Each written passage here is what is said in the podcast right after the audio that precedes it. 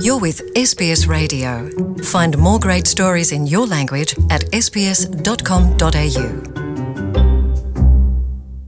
Há 50 anos, Estocolmo 72. Entre 5 e 16 de junho, a primeira conferência da ONU dedicada ao meio ambiente humano.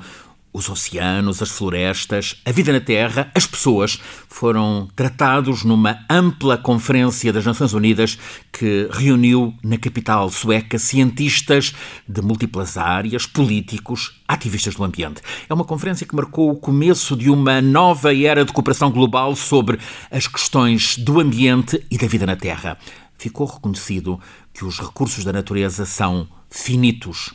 Também neste junho passam 30 anos sobre a Cimeira da Terra, Rio 92. A atmosfera política e social estava propícia, tanto que os chefes de Estado ou de Governo de ao todo 178 países do mundo decidiram viajar ao Rio de Janeiro para aí aclamarem as conclusões desta conferência que consagrou a noção de desenvolvimento sustentável uh, e também a aprovação de duas convenções determinantes, uma sobre a biodiversidade, outra sobre alterações climáticas. Estocolmo 72, Rio 92 são acontecimentos marcantes pelo alerta dos cientistas aos políticos e pela sensibilização geral das pessoas para as questões do planeta, o desenvolvimento sustentável, a natureza, a biodiversidade, o clima. Ficaram constatados males em grande aceleração causados pela ação humana. Ora, 50 anos depois de Estocolmo, 30 anos depois do Rio, o que é que está a ser conseguido? O que é que continua a ser negligenciado ou mesmo desrespeitado? Será que a biodiversidade está mais defendida? As florestas mais cuidadas? Os oceanos mais protegidos? Como é que estamos no combate ao aquecimento global? A transição energética avança? O que é que falta fazer para melhor envolvimento das pessoas com o valor do desenvolvimento sustentável? Estamos a atravessar uma, uma fase uh, particularmente complexa Luísa Schmidt, uma socióloga do ambiente e da comunicação, investigadora. É? Porque uh, tivemos três crises globais seguidas, não é? A crise financeira, a crise pandémica e agora a crise provocada pela guerra na Ucrânia. E, portanto, uh, tudo dá a ideia de que as coisas, se, se, as, coisas as questões ambientais se secundarizaram. Mas, ao mesmo tempo, esta questão está, nos obriga, está a obrigar também a olharmos para determinadas políticas de uma forma muito mais veemente.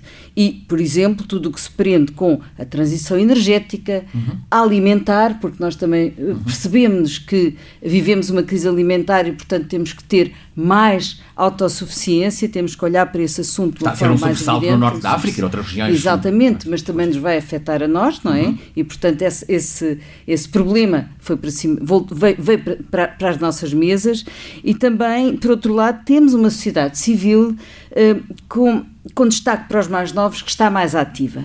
E, portanto, digamos que há, há coisas positivas que, que, podem, de facto, fazer inverter este ciclo negativo que nós estamos a viver neste momento, porque as questões ambientais, quando nós olhamos, e falando agora de Estocolmo uh, e, de, no, e, da, da e, e, do Rio, percebemos que nesse, no Rio havia um ciclo positivo extremamente uh, importante. Havia uma atmosfera de otimismo. Uma atmosfera de otimismo e, e as questões ambientais estavam claramente uhum. em, em, ciclo positivo. Depois disso, isto, isto os ciclos ambientais também têm tido altos e baixos, porque depende de muitas coisas, depende da influência das políticas e dos acontecimentos internacionais, de depende também da capacidade mobilizadora dos comunicadores de ambiente, depende do protagonismo dos dirigentes das, das ONGs, das, das organizações não governamentais de ambiente, depende também da força e da convicção dos responsáveis políticos. Portanto, há aqui uh, várias, várias, várias questões que levam a que os ciclos sejam mais ou menos positivos depois na da, questão ambiental da...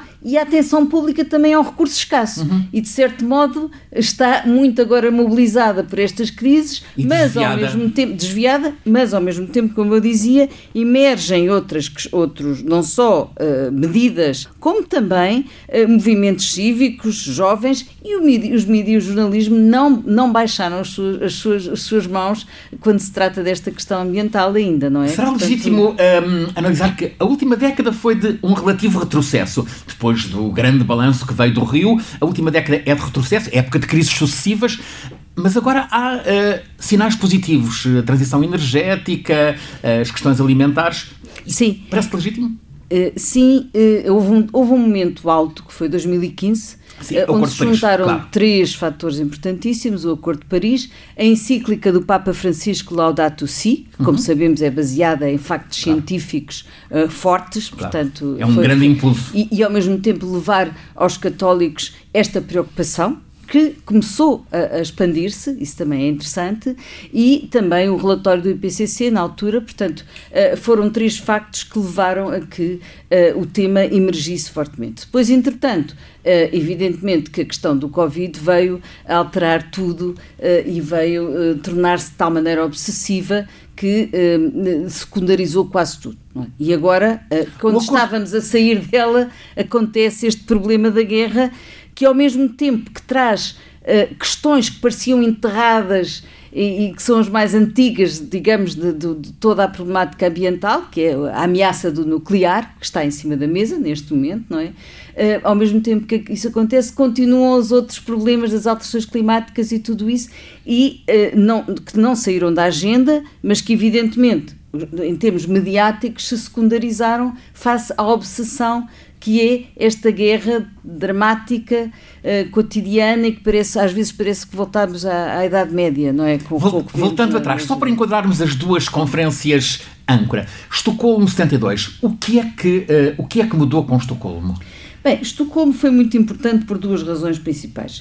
Uh, uma delas, a importância de Estocolmo é hoje internacionalmente reconhecida para as políticas ambientais em todo o mundo. No fundo, foi a partir daí que as políticas ambientais penetraram em todos os programas mundiais e em todos os governos. Isso foi uh, uma pedra toque absolutamente central.